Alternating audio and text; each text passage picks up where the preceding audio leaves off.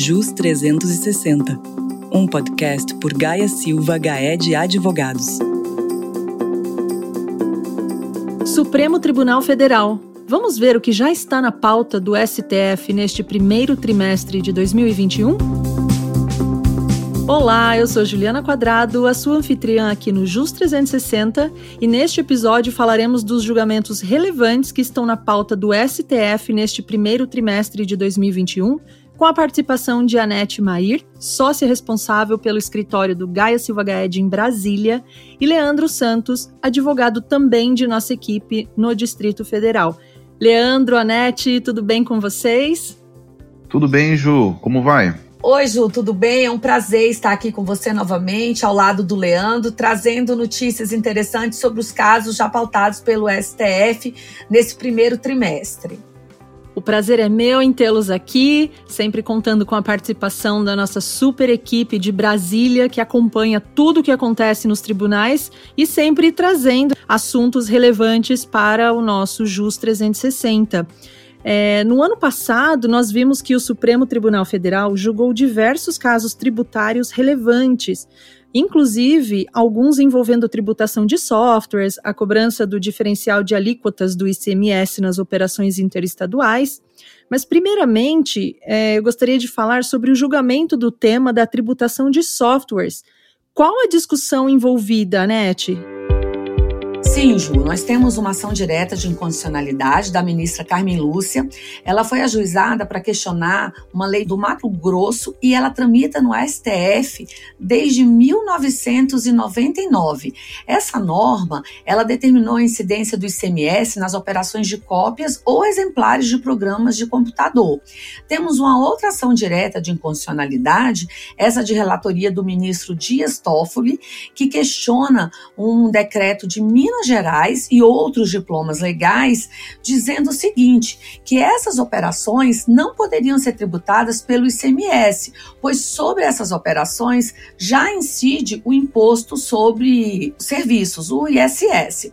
Perfeito. E como que está a situação deste julgamento no STF, Anete? Ju, nesse momento, já há maioria de sete votos pela incidência do ISS nessas operações. Nós temos atualmente o voto dos ministros Dias Toffoli e o voto do ministro Marco Aurélio. Na última sessão, Ju, o julgamento foi suspenso em razão do pedido de vista do ministro Nunes Marques. Antes do voto do ministro Nunes Marques, o ministro Fux antecipou seu voto. O ministro Fux, como sabemos, é o presidente do STF e a acompanhou os votos proferidos nas duas ações, pelo ministro Toffoli e pelo ministro relator Marco Aurélio. E ele se aliou à corrente que defende a incidência exclusiva do ISS nas operações sobre licenciamento ou cessão de direito do uso de softwares. Agora, nesse momento atual, todas as atenções, Ju, estão voltadas para a definição em torno da modulação dos efeitos do julgamento. Nós já falamos diversas vezes sobre o que é essa famosa modulação. A modulação, ela define a partir de que momento a declaração de incondicionalidade do Supremo Tribunal Federal vai produzir efeitos. Se desde o momento em que nasceu aquela norma inconstitucional ou se somente a partir do julgamento do Supremo, a partir da publicação do acordo. Para que haja aplicação da modulação, da declaração de constitucionalidade, é necessário dois terços dos votos dos ministros, ou seja, oito votos. Dentre os sete ministros que já votaram pela incidência do ISS nessas operações com softwares, apenas o ministro Marco Aurélio ele votou contra a modulação dos efeitos do julgamento. Na verdade, Ju, isso não é novidade. O ministro sempre vota contra a modulação dos efeitos de julgamento para evitar o que ele chama de incondicionalidade útil. Por outro lado, apesar do ministro Fux já ter antecipado seu voto, acompanhando o voto do ministro Toffoli, que propôs a modulação dos efeitos do julgamento, o ministro Fux não esclareceu se ele aderiu ou não à proposta de modulação dos efeitos do julgamento. Essa votação referente à modulação ficará clara quando do resultado definitivo do julgamento vier a ser proclamado. Nesse contexto, se o ministro Fux for favorável, nós teríamos seis votos favoráveis à modulação. Caso não haja é, o acompanhamento do ministro Fux, nós teríamos cinco votos que adeririam à modulação dos efeitos desse julgamento. Ah, entendi, Anete. Leandro, por favor, explique então um pouco mais sobre essa proposta de modulação. Essa proposta de modulação dos efeitos do julgamento, ela foi feita pelo ministro Dias Toffoli no voto em que ele apresentou numa das ADIs julgadas, e isso foi feito sob a justificativa de que transcorreu um grande lapso temporal entre o ajuizamento da ação e agora este momento em que se propõe, em que se pretende finalizar o julgamento. Então ele propôs alterar o início da vigência dos efeitos dessa decisão para a partir da data da sessão em que se concluiu o julgamento do mérito. E como já foi explicado anteriormente pela NET, é, essa modulação dos efeitos exige oito votos para se aplicar ao caso concreto. Aliás, esse caso chegou a ser incluído na pauta da primeira semana do plenário do Supremo Tribunal Federal, logo na abertura do ano judiciário, mas ele não foi apregoado para julgamento. Não deu tempo, durante o julgamento, de se chamar este caso para conclusão. E como é uma matéria muito importante, se tem a expectativa de que esse julgamento seja concluído ainda nesse primeiro semestre, isto é, com a apresentação do voto sobre o mérito pelo ministro Nunes Marques, que é o único que falta apresentar voto sobre o mérito, e ainda, como dito pela NET, definir sobre a modulação ou não dos efeitos desse julgamento. Ah, entendi, pessoal. Então, depois de tanto tempo em discussão judicial, finalmente teremos uma definição sobre a tributação de softwares. Anete, passando para o próximo tema, quanto ao julgamento do caso que discute a cobrança do diferencial de alíquotas do ICMS nas operações interestaduais. Qual é a discussão envolvida? Ju, esse é um tema que é objeto do julgamento conjunto de um recurso extraordinário e de uma ação direta de inconstitucionalidade pelo plenário do STF. Em síntese, Ambos discutem se, após a edição da emenda constitucional de 87 de 2015, seria necessário ou não a edição de lei complementar da União para que os Estados-membros possam efetivar a cobrança do diferencial de alíquota do ICMS nas operações interestaduais envolvendo consumidores finais não contribuintes deste imposto. Anete, como está a situação desse caso? Já foi proferido algum voto ou não? Na última sessão, o julgamento conjunto ele foi suspenso após um pedido de vista do ministro Nunes Marques. E até o momento, nós temos dois votos proferidos pelos relatores dos casos, que são os ministros Dias Toffoli e Marco Aurélio, e eles votaram de forma favorável aos contribuintes. Ou seja, por enquanto, prevalece o entendimento de que a cobrança de diferencial de alíquotas de ICMS nessas operações entre estados, que são as operações interestaduais, envolvendo consumidores finais, não contribuintes de ICMS exige a prévia edição de lei complementar da União Federal. Não podem, portanto, Ju, os Estados-membros formalizarem a cobrança diretamente a partir de lei estadual ou até mesmo por convênio do CONFAS. Como bem assentou o ministro Marco Aurélio na tese, disse o seguinte: o ministro, que a cobrança de diferencial de alíquota de ICMS, conforme introduzido pela emenda constitucional 87 pressupõe necessariamente a edição de lei complementar vinculando as normas gerais. Anete, Ju, inclusive, nesse caso, a proposta de modulação dos efeitos do julgamento, que foi feita pelo ministro Dias Toffoli, no voto em que apresentou no julgamento da ação de indireta de inconstitucionalidade. Ele julgou favorável aos contribuintes, julgou procedente a ADI, declarou a inconstitucionalidade formal das cláusulas do convênio que foram impugnadas pelos contribuintes, porque considerou que essas cláusulas invadiram o campo próprio de atuação de lei complementar federal. Então ele propôs a modulação dos efeitos do julgamento, sugerindo que os efeitos do julgamento pudessem, em relação à cláusula que afeta as empresas optantes pelo Simples Nacional, que o julgamento pudesse surtir efeitos desde a concessão da medida cautelar que ocorreu em meados de 2016.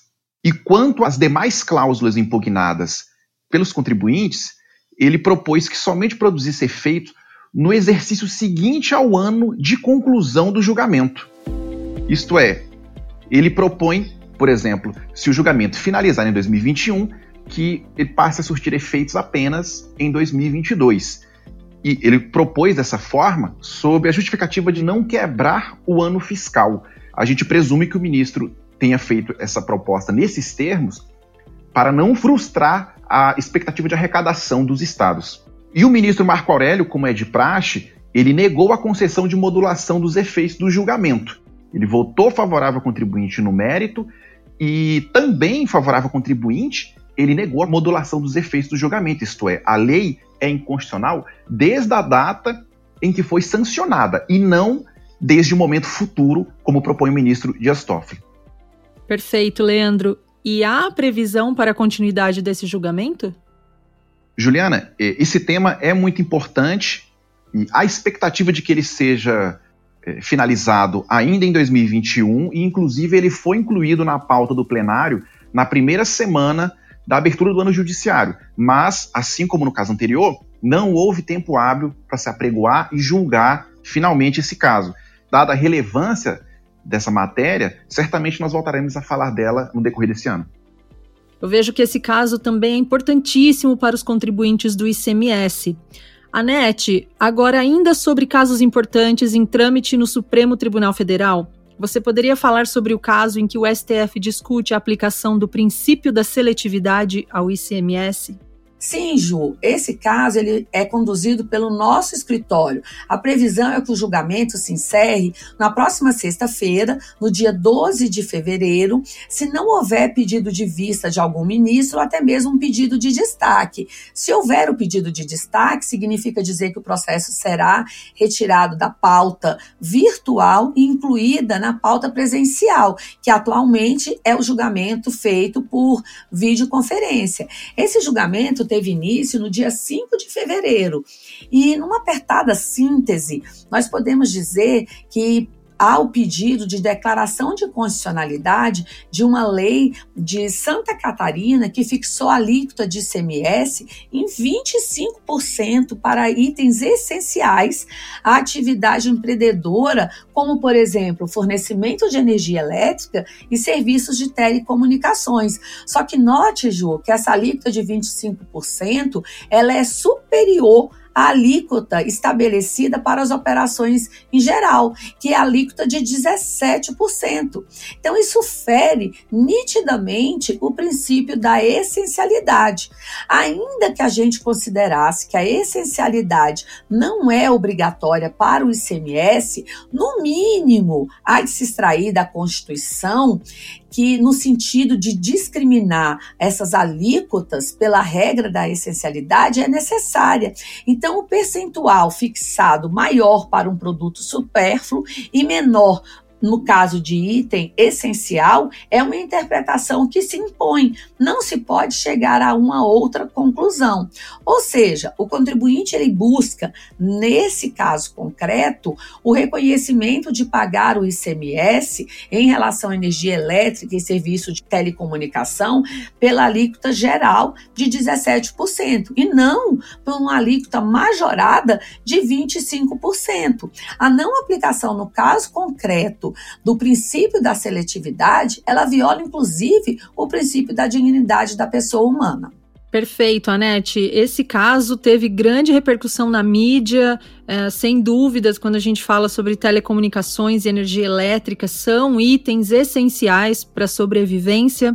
Uh, agora, como está a votação nesse caso? Tem alguma previsão de conclusão desse julgamento? Ju, até o momento, apenas o ministro Marco Aurélio proferiu voto. E o ministro Marco Aurélio votou parcialmente favorável ao contribuinte, afirmando que o contribuinte tem direito ao recolhimento do ICMS sobre energia elétrica e serviços de telecomunicação, considerando a alíquota geral de 17% e não a alíquota majorada de 20 25%.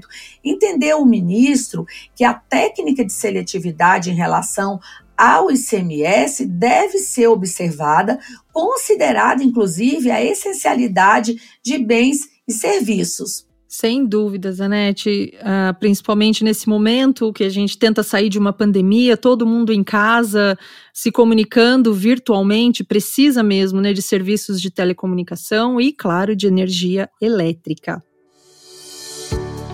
Bom, só nos cabe agora aguardar e torcer para que seja uma decisão favorável aos contribuintes. Anete, Leandro, gostaria de agradecer a participação de vocês aqui em mais um episódio. É sempre um prazer recebê-los com novidades aí do Distrito Federal. Vocês sempre acompanhando o que acontece nos tribunais e trazendo aqui para o JUS 360 tudo o que acontece de mais relevante no universo jurídico. Obrigada. Até mais, Ju. Eu que agradeço pela oportunidade. E, dada a quantidade de casos já incluídos em pauta para esse primeiro semestre, certamente retornaremos aqui mais vezes esse ano. Ju, eu que agradeço a participação mais uma vez aqui, agradeço também a presença do Leandro e nós nos encontraremos em breve porque temos, além do STF, vários casos tributários que já começam a ser julgados no STJ e, além disso, muitas novidades também do nosso Poder Legislativo. Será um prazer recebê-los. E você, gostou do tema? Tem muito mais nas páginas do Gaia Silva Gaia de Advogados, no gsga.com.br, no LinkedIn e, claro, no YouTube. Um abraço e até o próximo JUS 360.